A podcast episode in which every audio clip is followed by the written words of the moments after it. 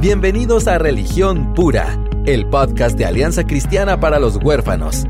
Acá encontrarás las respuestas bíblicas a la realidad de la niñez vulnerable de nuestra Latinoamérica.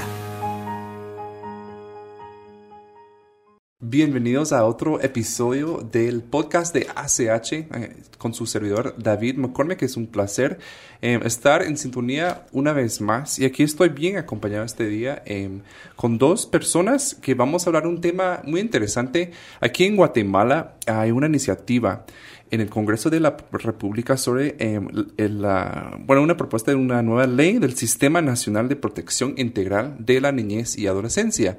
Em, y ciertamente ustedes han visto en diferentes medios aquí en Guatemala em, cómo se ha platicado sobre esta ley. Entonces nosotros aquí queríamos traerlos las expertas, y aquí las tengo aquí conmigo, eh, dos personas que han estado desde eh, un inicio trabajando en esta iniciativa em, y van a hablar bastante eh, sobre de dónde surge la necesidad de esta iniciativa y hacia dónde queremos ir como sociedad. entonces quiero presentar, tengo aquí la licenciada Gabriela Lima de World Vision. Bienvenida, Gabriela. Muchísimas gracias. Y Ana Lucía Cabrera de Save the Children. Entonces, eh, quisiera darles el tiempo, empezando con Ana Lucía, si, se puede, si te puedes presentar y contarnos un poquito eh, por qué estamos aquí en este momento. Ok, buenos días a todos. Eh, primero, gracias David y ACH por el espacio que nos, nos otorgan en este día para poder hablar un poquito y discutir un poquito sobre la iniciativa 5285, una iniciativa que creemos firmemente que puede traer cambios significativos a la vida de los niños, niñas y adolescentes de este país. Y pues, eh, como bien decías, mi nombre es Ana Lucía Cabrera y represento a Save the Children en Guatemala. Es una organización que ha estado durante 100 años, justamente en mayo, este mayo cumplimos 100 años de estar trabajando por la niñez y la adolescencia y estamos muy contentos de poder estar trabajando aquí en Guatemala y, como decía, haciendo cambios significativos en la vida de los niños, niñas y adolescentes. Muchas gracias, Ana Lucía. ¿Y Gabriela? Bueno, buenos días. También muchísimas gracias, David, por el espacio, a ACH y a Radio Frater por tenernos el día de hoy acá. Eh, nosotros también hemos sido promotores de la iniciativa 5285 del Sistema Nacional de Protección de Niñez y Adolescencia. Como organización, nosotros somos también una organización ya con muchos años, estamos a nivel internacional. Surge nuestra organización en Estados Unidos por la creencia firme de un pastor. Somos una organización con base cristiana y aquí al día de hoy en Guatemala entramos a través, posterior al terremoto del 76, tenemos ya más de 40 años también de estar acá y hemos trabajado muchísimo en los temas de protección de niñez, desde la protección social principalmente, ¿verdad? Porque vemos la necesidad que tienen los niños y las niñas y creemos firmemente que no podemos vivir bajo esas condiciones ni tener un país plenamente desarrollado si la niñez no está siendo protegida desde un principio. Pero muchas gracias por el espacio. Sí, no, qué alegre que em, a veces nosotros con, con Aisha ah, empezamos a hablar de temas y, y decimos a menudo, tenemos, debemos traer las expertas y hoy sí, tengo dos expertas aquí conmigo. Entonces, Ana Lucía, si nos puedes contar un poquito em, cómo surge esta iniciativa, cómo fue que comenzó y también algo interesante que quisiera resaltar es que em, esto ha sido un producto de una colaboración, no es una agenda únicamente de Visión Mundial, de World Vision o de Save the Children o de otras organizaciones. Em, ¿Cómo surgió esto? ¿Por qué empezamos con, esto? Tal vez hemos hablado aquí bastante del contexto social de la niñez y adolescencia, por, o sea, la necesidad que nosotros tenemos como país de traer diferentes cambios, pero ya al entrar en una iniciativa, em, ¿cómo empezó esto y quiénes fueron los actores principales en, su inicio? Ok, David, les cuento. Em, la iniciativa surge de tres estudios que se realizaron em, sobre la legislación actual en Guatemala. Creemos importante que, que, era necesario hacer una revisión de, estas, eh, de esta legislación y se hacen tres estudios de diferentes organizaciones y se concluye de estos tres estudios que era necesario fortalecer el Sistema Nacional de Protección Integral de la Niñez y Adolescencia.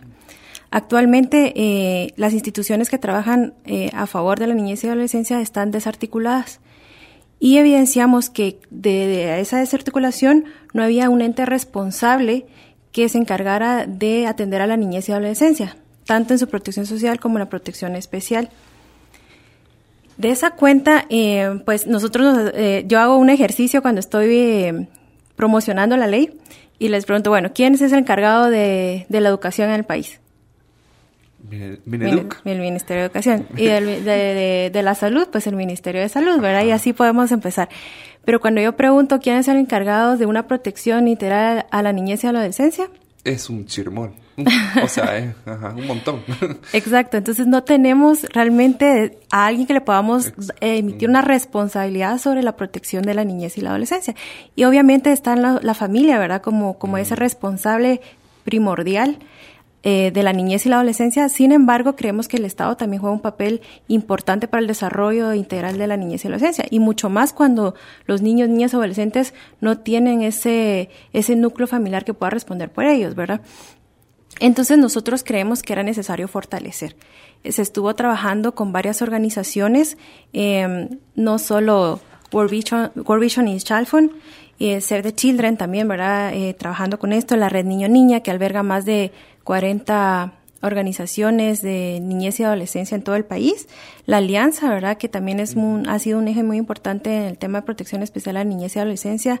El Refugio de la Niñez, eh, Plan Internacional, eh, eh, Fundación Sobrevivientes, ¿verdad? Bueno, no, quiero mencionar uno por uno porque entonces nos vamos a quedar cortos, ¿verdad? Pero sí han sido varias organizaciones, tanto internacionales como nacionales, las que han estado trabajando y aportando en la promoción de esta iniciativa, también en su redacción, ¿verdad? Porque eso eh, fue muy importante, tener a los expertos, porque a veces muchas eh, personas están fuera de la oficina, otras estamos en escritorio, ¿verdad? Entonces teníamos que hacer ese match entre los que estamos estudiando, por ejemplo, yo soy abogada y estaba en tema de leyes, tenemos tantos expertise que teníamos que tener acumulados en la iniciativa, entonces fueron varias personas y profesionales y organizaciones en ambos, en bastantes ámbitos que estuvimos trabajando en la elaboración de la iniciativa. Y bueno, luego eh, de la tragedia de, del, del Hogar Virgen de la Asunción, pues evidenció que necesitábamos dar esa respuesta también legislativa, ¿verdad? Para, para esta situación. Empezamos a trabajar, eh, Gaby no me dejará mentir, fueron semanas de trabajo arduo, ¿verdad? Fines de semana, noches largas, tratando de, de, tener un insumo para el Estado que pudiera dar esa respuesta, ¿verdad? Como una... No, solo agregaría ahí que la iniciativa empezamos a trabajarla dos años antes a raíz de estos estudios. No surge como una respuesta al tema del hogar seguro Virgen de la Asunción. Lo que Analu nos expresa en este momento es ese trabajo arduo que tuvimos que hacer, acelerando un poquito, porque aunque ya estábamos a punto de finalizarla, la tragedia nos pone a la vista de los políticos, ¿verdad? Específicamente de diputados. Y entonces nos llaman varios de ellos y nos dicen, mire, eh, sabemos que ustedes están trabajando una propuesta legislativa para reformar el sistema.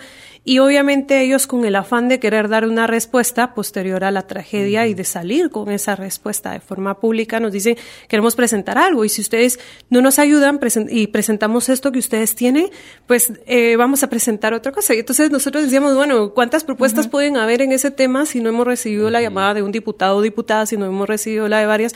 Entonces, pusimos el acelerador, como dice Analo, empezamos a trabajar sobre a toda velocidad, con toda la marcha y con todos los expertos. Teníamos reuniones a veces dos en la semana de las ocho horas completas laborales, desde revisando lo que ya se tenía para estar seguros de lo que íbamos a presentar hasta terminando lo que todavía nos hacía falta, ¿verdad? Sí. Y entonces es así como, como hacemos esa presentación. Exacto. Y, y obviamente eh, quien hace esos tres estudios que hice mención, ¿verdad? O sea, esos estudios fueron mucho antes de tener esta tragedia. Pues. Entonces, eh, luego de esto, eh, pues se presenta la iniciativa eh, ante el Congreso. Ya este año, en mayo, también cumplimos dos años de haberla presentado.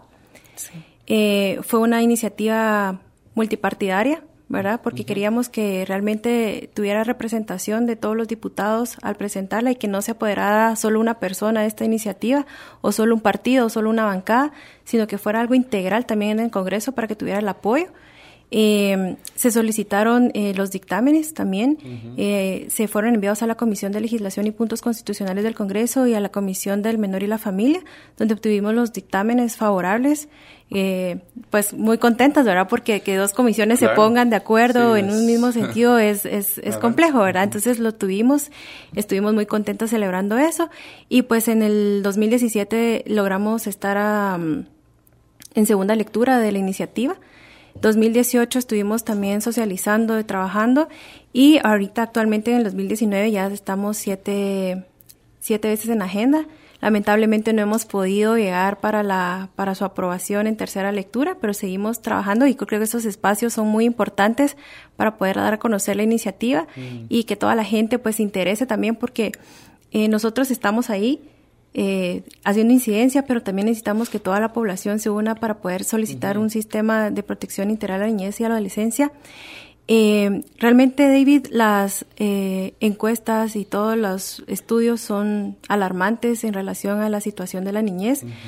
En específico, Save the Children hace dos años empieza a hacer estudios a nivel mundial sobre la situación, o lo voy a decir así, cuál es el peor país para la niñez, eh, que una niñez viva o se desarrolle plenamente y de 170, 57 países, perdón, 170, 172 países, perdón, eh, estamos en el nivel 152. Wow. Así que estamos muy cerca de ser el peor país para la niñez y la adolescencia. Y estamos en situaciones eh, de países en guerra, ¿verdad? Como Afganistán. Y es lamentable que, tengamos esos índices. El año pasado hubieron más de 100.000 uh, embarazos en niñas y adolescentes. Eso es un, hmm. eso es un tema muy complejo. Sí, claro. Eh, el, tema de educación, pues también tenemos tasas bien bajas en, el tema de educación, em, sobre todo en la niñez más vulnerable, ¿verdad? claro. Entonces sí. creemos que es necesario, eh, Guatemala más del 50% de la población es, es cataloga como niñez y jóvenes, entonces creemos que es un sector importante de poder eh, proteger, ¿verdad? Entonces yo creo que de ahí nace un poco, y respondiendo a tu pregunta, nace la necesidad de, de este sistema. Claro, ¿y cómo ven, cuáles son los retos actualmente para que, para que pase la ley? Es, es extensa, los que no han podido leer la, la, iniciativa es extensa y también cuando la gente me ha dicho eso, ay, es que tantos artículos, pero digo, pero valdrá la pena, digo yo, o sea, hay que aclarar las cosas, explicar. Entonces, es una ley extensa. Em, también entiendo por las implicaciones presupuestarias, etcétera, se necesitan los 105, votos, ¿verdad? Dentro del Congreso. Em, entonces, ¿Cómo ven eso como, eh, porque sí es un reto, pero cómo ven, eh, por ejemplo, el apoyo de los diputados, el apoyo de la sociedad civil, eh, cómo van en esa, en esa lucha? Claro. Nosotros como organizaciones que hemos estado promoviendo esto, tratamos de buscar la mayor cantidad de consensos desde sociedad civil, ¿verdad? Para que cuando la presentara tuviera justamente el respaldo de, de la sociedad. Ya Ana Lu lo mencionó, pero por ejemplo la Red Niña Niño coincide con muchas de las organizaciones que estamos trabajando este tema y con eso pues nos permitió a nosotros desde el enfoque de la sociedad civil el que tuvieran una mejor eh, viabilidad. Y nos acercamos también a otros sectores. Cuando se estaba elaborando el dictamen de la iniciativa, que nosotros tuvimos también la suerte de que nos dieron apertura los dos diputados presidentes de las comisiones, porque realmente desde que se presenta en el Congreso, la iniciativa deja de pertenecerle a nosotros como organizaciones. Es decir, en ese momento el dueño de eso es Congreso. Los cambios, todo lo que se quiera sacar es a través de los diputados, a través del Congreso que, se, que corresponden. Entonces, fue bien interesante porque nos dieron la apertura y dijeron, sí, eh, ok, acompáñennos a elaborar este dictamen y ahí tuvimos eh, reuniones con el sector religioso también. Creo que ustedes participaron en, en, estas reuniones, ¿verdad? En el Hotel Holiday, donde justamente pues ahí empezábamos a analizar para que tampoco no hubieran cosas que entraran en conflicto desde la perspectiva de las religiones, siempre y cuando resguardando también el tema de la protección de la niñez, que eso es fundamental, ¿verdad? Y entonces, eh, a raíz de eso, pues justamente van surgiendo otros aliados, ¿verdad?, que se van sumando en este proceso. Yo me atrevo a decirlo, pero consideramos aliados, por ejemplo, a CH, a Socrigua, que han trabajado, han estado a la par de nosotros en ello. Y de, desde el Congreso, los retos más grandes, ¿verdad? Primero lo que tú ya decías, se requieren 105 votos. Eso es una mayoría calificada, son las dos terceras partes del Congreso.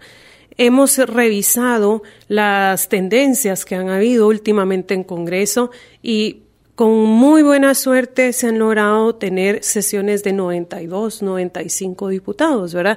Si la sesión no tiene los 105 diputados, no se puede conocer la iniciativa. Y de hecho, en la semana antes de la Semana Santa, que estuvo en agenda ese miércoles, yo estaba en Congreso, me quedé hasta el final de la, de la sesión porque estábamos en los últimos puntos y entonces justamente empiezan a conocerla y el quórum que estaba en 107 reduce a 103 y presidente del Congreso dice, bueno, no podemos continuar con la agenda porque esta iniciativa requiere de 105 votos, ¿verdad? De 105 diputados. Y con eso el reto de que obviamente no todos van a estar a favor, ya lo hemos visto, ¿verdad? Y es normal, o sea, creemos que es natural el que tengamos pues algunas, algunos criterios distintos a los que hemos tratado de incorporar dentro de la propuesta. Entonces, obviamente, hablar de 105 votos es un reto sumamente grande, pero hemos encontrado algunos actores, algunos diputados aliados, que quizás yo lo, lo, he dicho siempre, o sea, para mí ver a los diputados es ver a los representantes de nosotros, el pueblo, y son los, al final, las autoridades electas, ¿verdad? Yo trato de alejar de, y es quizás lo que mantenemos en posturas con varias compañeras, alejarnos de esto de que si es pacto de corruptos, que si es de esto, que si porque al final son nuestras autoridades electas, son con quienes tenemos que trabajar, ¿verdad? Y entonces ahí tenemos varios actores que han sido muy sensibles con el tema.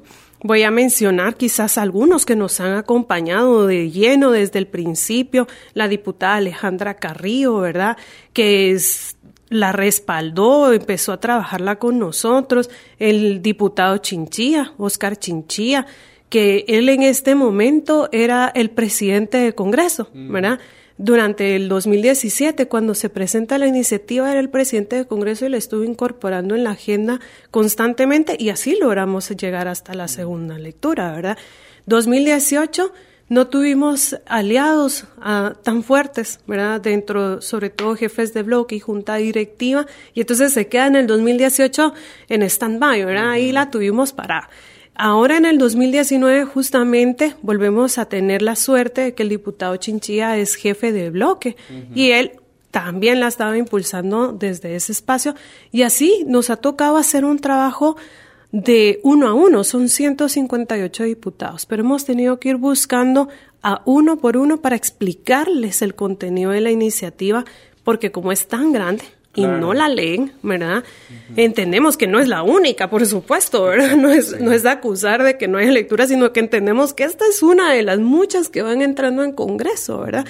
Y entonces tenemos que irles explicando, hemos tratado de sacar documentos, información, videos que hagan lo más simple la iniciativa para que se pueda comprender, pero son 219 artículos, ¿verdad? Y ese es el otro reto, porque tenemos en la votación tiene que haber una votación por artículo, ¿verdad? Sin embargo, si hay consenso político, estas iniciativas grandes, porque no es la primera que ha sido esta grande como esta, ¿no? Si hay consenso político, los diputados desde jefes de bloque proponen la aprobación por capítulos o por títulos, ¿verdad? En este caso tenemos nueve títulos y 34 capítulos. Y eso hace todavía que las votaciones se reduzcan, pero necesitamos ese consenso. Y cuando se le generan ruidos innecesarios y cosas que no contienen las iniciativas, aquellos que no trabajan en este tema, ¿verdad? Estoy hablando de los diputados que no están vinculados a los temas de niñez, que no conocen los tecnicismos, se asustan, ¿verdad? Y dicen, ay, no, pero sí, de verdad nos van a poner aquí cosas que no son. Y entonces ahí empieza, empezamos a tener, a reducir los votos que habíamos ya considerado y a tener que hacer otra vez el trabajo de carpintería de uno a uno. Entonces, es parte de los retos. Para mí el principal reto es socializar la iniciativa, darla a conocer, ¿verdad? Que la gente, es, todos como población estemos seguros de lo que está ahí, ¿verdad? Que no nos provoque temor, que quizás no estemos de acuerdo con todo el contenido, sí, seguramente, ¿verdad? Que quizás no estemos de acuerdo en algunos aspectos o la querramos abrazar en su totalidad, sí, ¿verdad? O sea, van a haber distintas posturas, pero lo más importante es tener la información, conocerla, poder argumentar en función de lo que tiene la iniciativa, de lo que es la iniciativa, ¿verdad? Sí, y hablando en esa línea, eh, se socializó un video de, de, una persona hablando de la iniciativa y que, que esto da la puerta, ay, voy a recordar bien, decía, esto abre la puerta para que la agenda de ideología de género, entonces obviamente que este país es, es, sumamente evangélico y católico. O sea, todos los evangélicos y cristianos, ¡ah! ay no, entonces no, ¿verdad? Y cierran la puerta a la iniciativa. Y la verdad que, em, y quisiera preguntarles, yo la he leído y nunca vi de dónde eh, saca ese punto de que es una puerta para la ideología de género, por ejemplo. Em, ¿Cómo ven ese punto? ¿Creen ustedes que sí hay una apertura para para hablar de esa, esa ideología, que estamos buscando. Em, y no estamos hablando de derechos humanos, estoy hablando más de esa agenda que se busca, que se ha contemplado mucho, que realmente para los cristianos, obviamente, en su gran mayoría van a estar en contra de. ¿Qué habla la iniciativa sobre esto?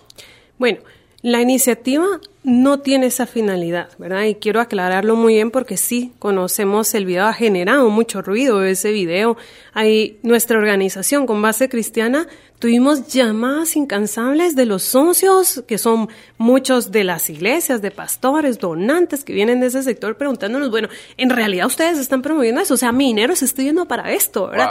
y entonces tuvimos que sacar un comunicado muy claro y, que en este momento quiero retomarlo, ¿verdad? La iniciativa no promueve ideologías ni la agenda de género no promueve ninguna cuestión de cambio de sexo, como él lo manifiesta en su video, o terapias de conversión, no, para nada, o sea, el instituto no está hecho para eso, no, no va a tener tampoco esa puerta, ¿verdad? Porque su enfoque es otro, su enfoque es justamente la, la protección de la niñez que ha sido víctima, que ha sido vulnerable en sus derechos. Nosotros lo sabemos y lo trabajamos, por ejemplo, eh, niñas, adolescentes que han sido víctimas de violencia sexual dentro de su propio hogar. O sea, hacia ellos va esta iniciativa. No va hacia un trabajo de identidad de género, cambios de sexo, o sea, no, no tiene nada de eso, ni tampoco temas de aborto, ni que a través de este instituto se va a promover esto. Mm, no se pues. puede, ¿verdad? ¿Por qué? Porque se rige, uno, bajo los estándares como país, nuestros principios de país. Y la constitución. Pues. La constitución, es que es, es una institución del Estado. Entonces, siendo una institución del Estado, aunque sea autónoma, es del Estado, ¿verdad? Eso es muy claro, es una institución estatal, recibe el presupuesto estatal, responde a todo lo estatal, no puede irse en contra de la Constitución, por ejemplo, a promover temas de aborto o igual. O sea, los principios y los valores que tenemos como país tendrán que estar reflejados en los funcionarios que estén dentro de estas instituciones. Lo que tenemos que garantizar como sociedad es que estamos eligiendo funcionarios probos, ¿verdad? Con esa capacidad. Yo creo que tal vez ahí le sumaría, eh, eh, David, el tema de la familia. También se habló mucho en el video sobre que las instituciones queríamos eh, como que tomar ese papel tan importante de la familia y yo creo que es importante hoy recalcar que la familia es nuestro primer recurso, como lo decía al principio. La iniciativa contiene artículos que refuerzan el tema de la familia, de cómo la familia puede estar garantizando esa protección que solo la familia puede dar, que solo un papá, una mamá y bueno, y una abuela puede dar, ¿verdad? Entonces queríamos eh, mencionar los artículos, eso sí, del fortalecimiento familiar. Los podemos encontrar en el artículo 5, el artículo 74, artículo 77, artículo 78, artículo 79, de cómo ese fortalecimiento familiar. Y yo, eh, en, como les dije al principio, hablo mucho con ejemplos también, porque es más, eh, digamos, eh, a veces tenemos muchos tecnicismos en las, en las leyes, ¿verdad? Pero realmente como una mamá que se tiene que ir a trabajar todo el día y que de repente un vecino llama y dice, mire, esa mamá deja a su hija solo todo el tiempo, hay que quitarla, ¿verdad? ¿Cómo podemos ayudar a esa mamá para que pueda estar con su hija realmente y que no la tenga que ir a dejar institucionalizada y que después llegue a la audiencia cada seis meses, sino que realmente cómo fortalecemos a la familia.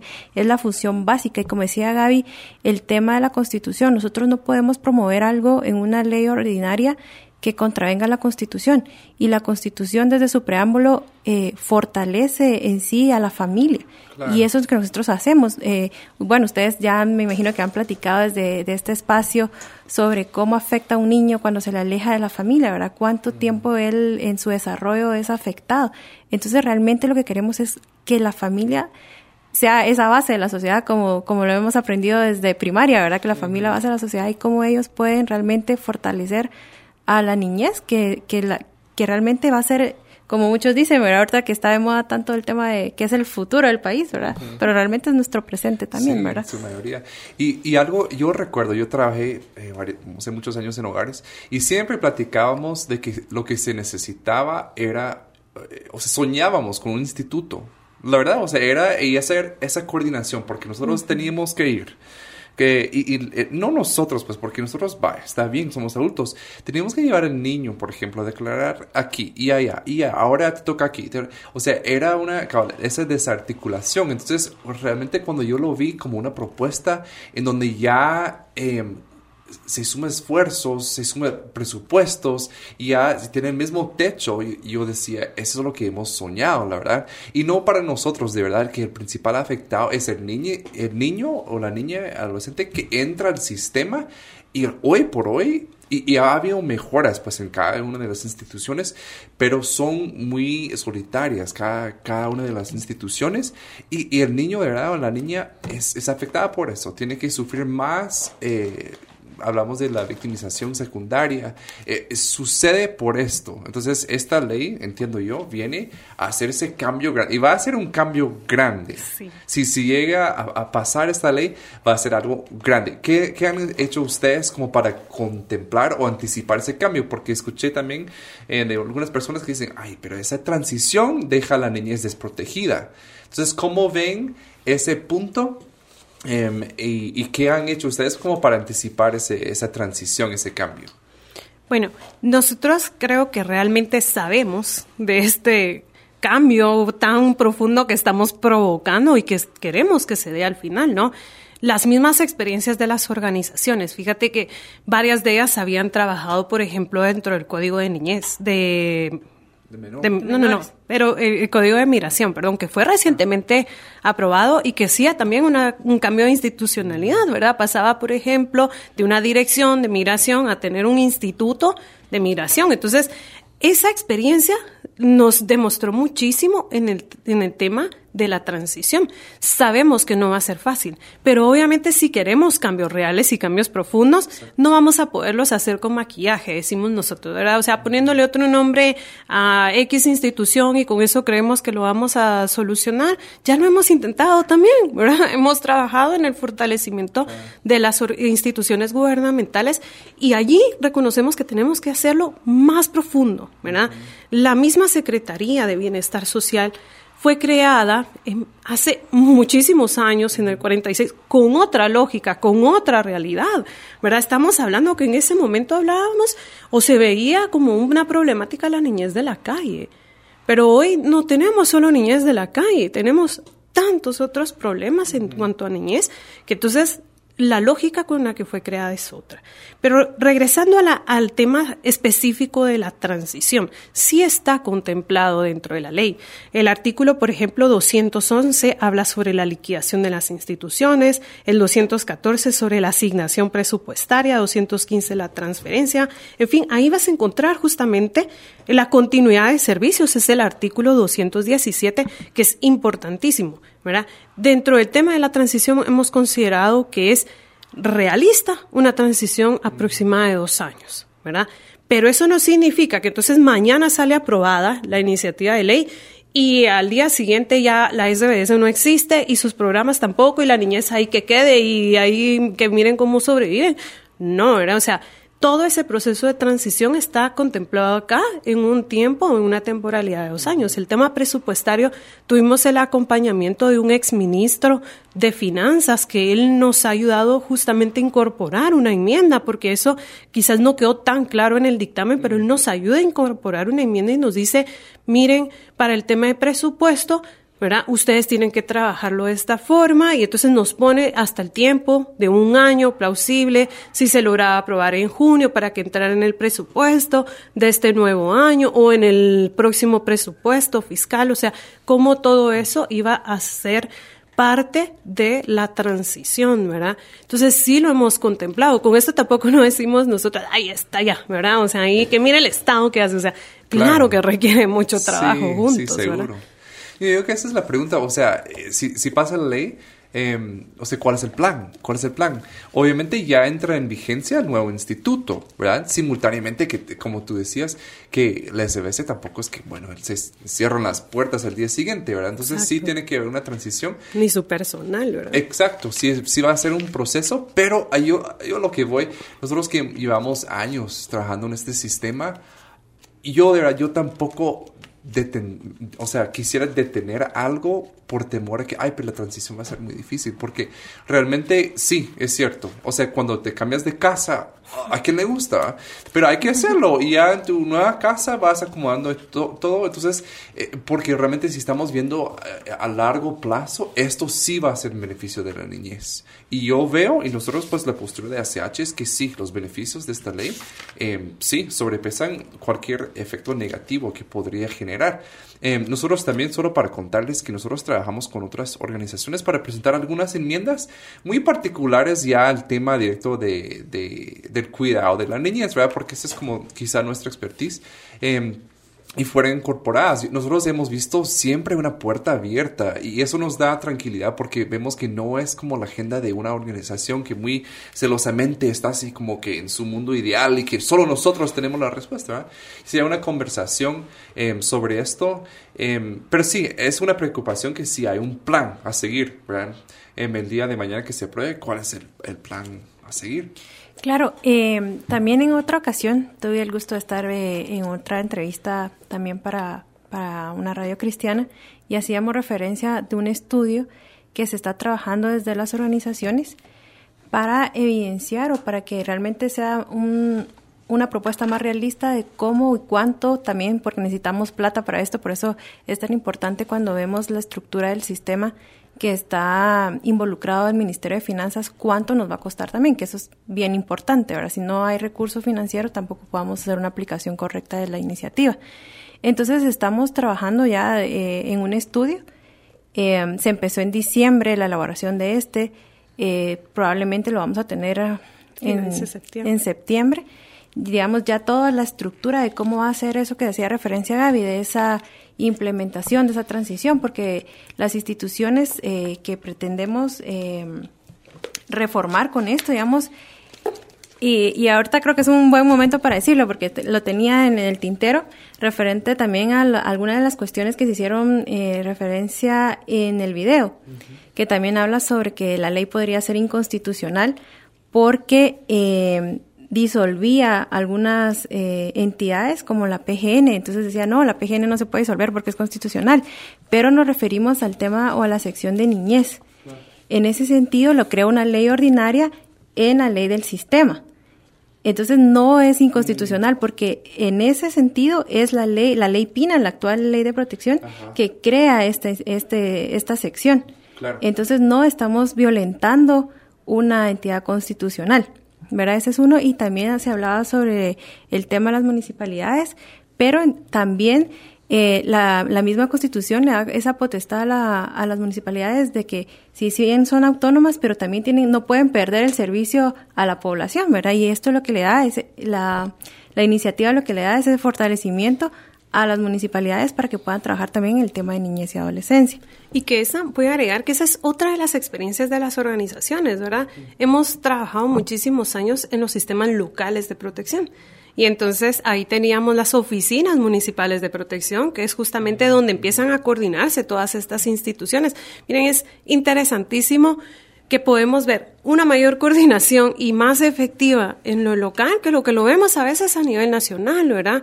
Y justamente estas oficinas son coordinadas y lideradas por las municipalidades, son oficinas municipales de protección. Entonces nosotros lo que hacemos es traer esa experiencia a la iniciativa y se crean las direcciones municipales de protección, que hacen sí una modificación dentro del código municipal, pero el código municipal puede ser modificado por los diputados, ¿verdad? Con 105 votos igual. O sea, hay varias de las razones por las que nosotros de verdad necesitamos, como eh, en la iniciativa, esos 105 votos. Y por eso exhortamos mucho a los diputados que se sumen en, el proceso, que voten esos miedos que a veces generan cosas tan complejas, ¿verdad?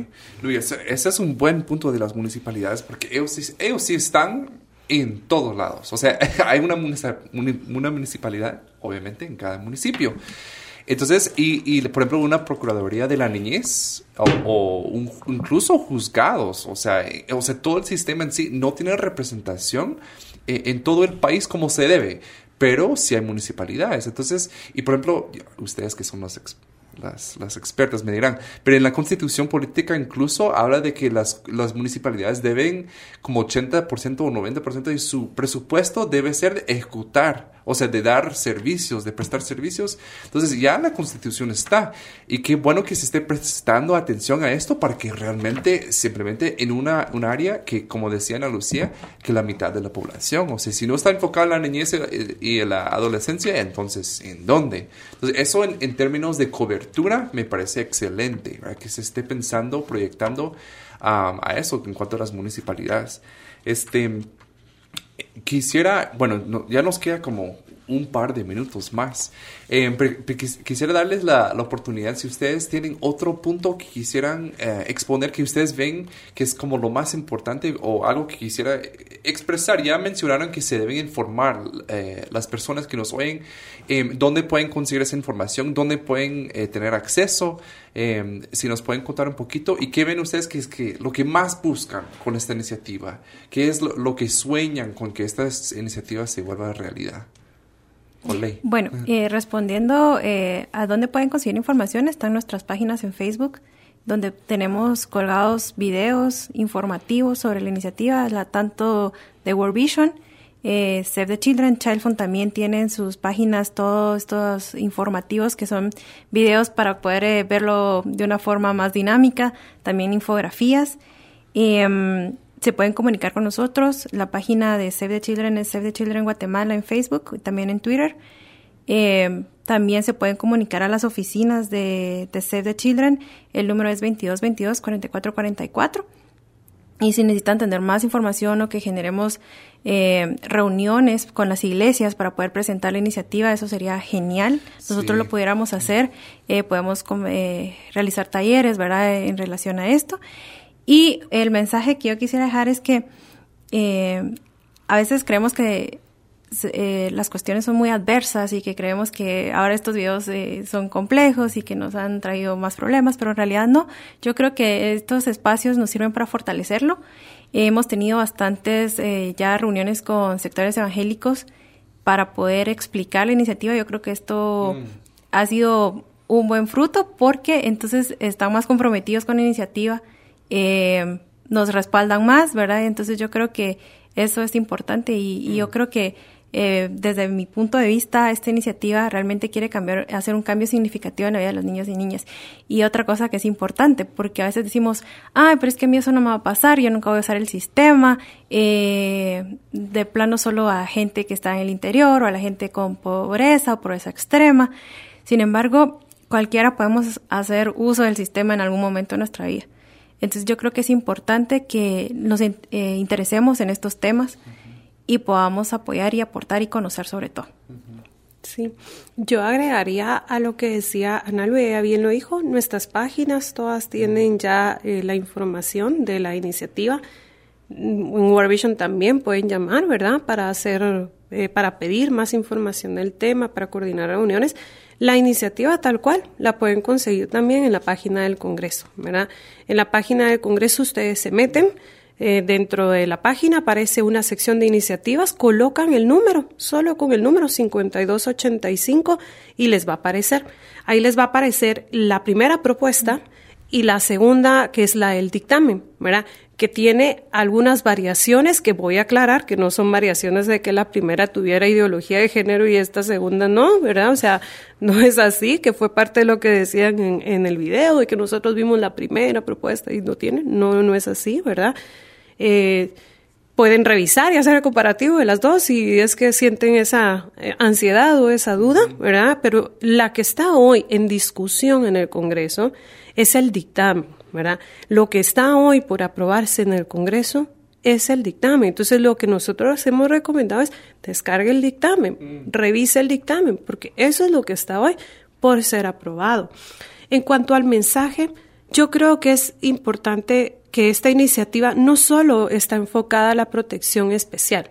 Aquí por el tema no lo hemos abordado y porque también abordamos mucho lo que se dice dentro de ese video, pero la primera sección, el primer capítulo que contiene la iniciativa es toda la protección social, es decir, cómo evitamos que estos niños lleguen ahí.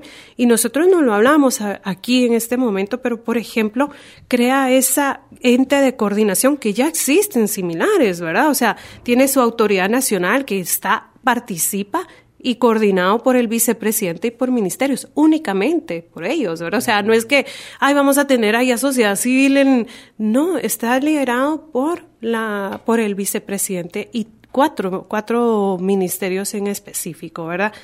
Luego el Consejo, el Consejo de Protección, que es un Consejo de Protección Integral, lo lidera el ministro de Desarrollo e igual está coordinado con los viceministerios de Salud, de Educación, el Ministerio de Cultura y Deporte, Ministerio de Finanzas y con una asesoría técnica para la generación de las políticas de CGPlan. Entonces, reitero, ¿verdad?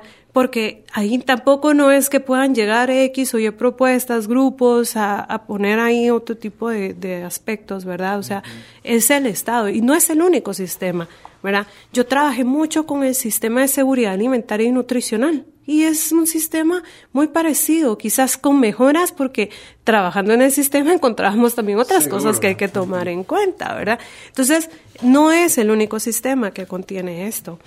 Pero regreso un poco a coordinemos, ¿verdad? Hagamos el mayor esfuerzo porque desde la sociedad civil, desde el sector de iglesias, desde el Estado, coordinemos en función de nuestra niñez, ¿verdad? Hagamos ese esfuerzo, de verdad.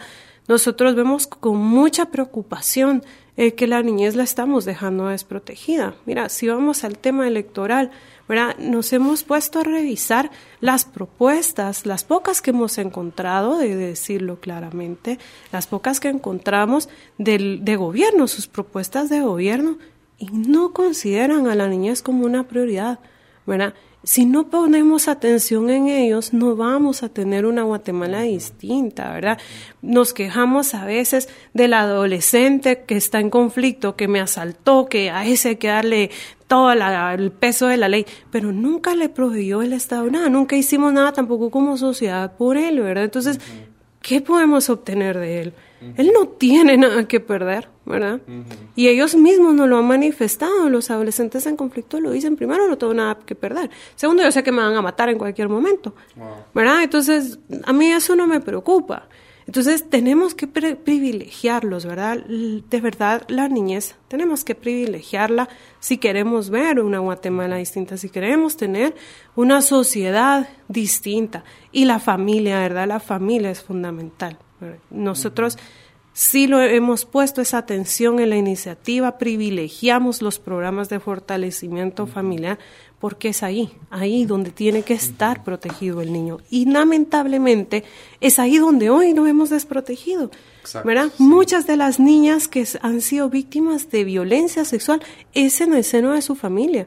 El padre hacia la niña, el tío, el en el seno familiar. No solo en ese tema, ¿verdad? Hay otros temas en donde los niños están siendo vulnerados allí. Por ejemplo, sin ver que sea violencia tal cual, ¿verdad? Sino una violencia estructural. Niñas que al tercero primaria les niegan el que sigan en sus estudios, continúen sus estudios, aunque sean brillantes. Y lo hemos visto en Sololá, hemos visto casos de niñas de verdad brillantes, que iban con notas increíbles, que los colegios privados les han otorgado becas y que los papás dicen, no, ella ya no puede seguir porque ya tiene que ayudar en casa. ¿Verdad? Entonces, esas son las cosas que nosotros tratamos de incorporar dentro de la iniciativa, pero no se trata, le voy a quitar a la niña, al papá, y entonces se trata de trabajar con la familia para que él entienda, la familia entienda, ¿verdad? El efecto positivo que va a tener el que la niña es, continúe con su educación y con sus Y yo creo, David, antes, pues ya sé que ya, estamos con el tiempo rápido, pero eh, justamente hablábamos sobre derechos de la niñez, derechos de la niñez, y eh, entonces también se hacía referencia y nos han llegado varias eh, críticas sobre eso, porque solo derechos y solo derechos, pero y los niños que tienen sus deberes. Entonces les hacíamos referencia que la ley Pina, o sea, la ley Pina, esta iniciativa viene a fortalecer la ley Pina, no es que la ley Pina desaparezca, sino que viene a fortalecer. Y entonces les hacíamos referencia, de, si la gente lo puede puede buscar eh, la ley y leer el artículo 62 que también habla sobre los deberes de la niñez. Entonces también eso es importante. Las responsabilidades. Las responsabilidades que tiene la niñez también. Entonces yo creo que eso es un tema bien especial que, que les invitamos y, y, y también nos felicitamos a ustedes por estos espacios que tienen para poder platicar sobre, sobre esto. Y también, pero si quieren platicar más adelante, eh, quedamos nosotras invitadas, nos autoinvitamos para ver sobre cómo está realmente los planes de gobierno en temas de niñas, como explicaba Gabriela, la verdad. Entonces, me parece. Sí, entonces, pues eso, ¿verdad? Eh, decirle a la población que, que no solo son derechos también, ¿verdad? Todos tenemos derechos y obligaciones y eso también es importante conocerlo y saberlo. Sí, claro. Bueno, yo me quedo agradecido de verdad porque y, nos pasa siempre como que ya, ya pasó el tiempo, podríamos pasar mucho tiempo aquí hablando. Siente, ¿verdad? Sí, entonces, pero les agradecemos mucho y yo espero, esto no fue un, un panorama, o sea, 100% de todo lo que está sucediendo. Esto fue, o sea, una pincelada de lo que realmente está pasando ahorita. Yo les animo a ustedes que nos están escuchando a informarse, como decían, de verdad, el poder está en sus manos, ustedes pueden generar una presión increíble y, y realmente la niñez lo, lo, lo necesita lo necesita y nosotros podemos hacer ese cambio. Y tal vez en unos tres años no vamos a hacer, ah, el instituto fue la solución. O sea, va a haber dificultades y todo. Pero yo estoy seguro, aquí a 10 años ya vamos a estar viendo cambios positivos. Y si, porque si vamos en el mismo rumbo hoy, ya hemos visto que no ha funcionado. O no hacer nada también, ¿verdad? Exacto, sí. Entonces también, si usted está ahorita con algunas dudas o o inquietudes, por favor, hay que proponer, hay que proponer como ciudadanos responsables. Eh, y no solo tampoco criticar en las redes es tan fácil, pero que tengamos la valentía de proponer algo entonces, ¿verdad? Entonces yo les animo informarse, pueden buscarse, eh, buscar en las páginas que ellas mencionaron. Y les vamos a, también a, vincular a, la página de ACH para que, por si nos buscan ahí lo pueden em, ver en las páginas de Save the Children y, World Vision. Pero muy agradecido con ustedes Ana Lucía Cabrera y, Gabriela Lima. Muchas gracias por su tiempo y les esperamos la próxima vez. A ustedes gracias. A la audiencia también gracias Gracias por acompañarnos en Religión Pura, el podcast de Alianza Cristiana para los Huérfanos. Alabamos al Dios de la Biblia quien nos adoptó en Cristo para habitar en familia. Y agradecemos la generosidad de Radios Frater, quien nos recibe en sus estudios para realizar esta producción. Hasta la próxima semana.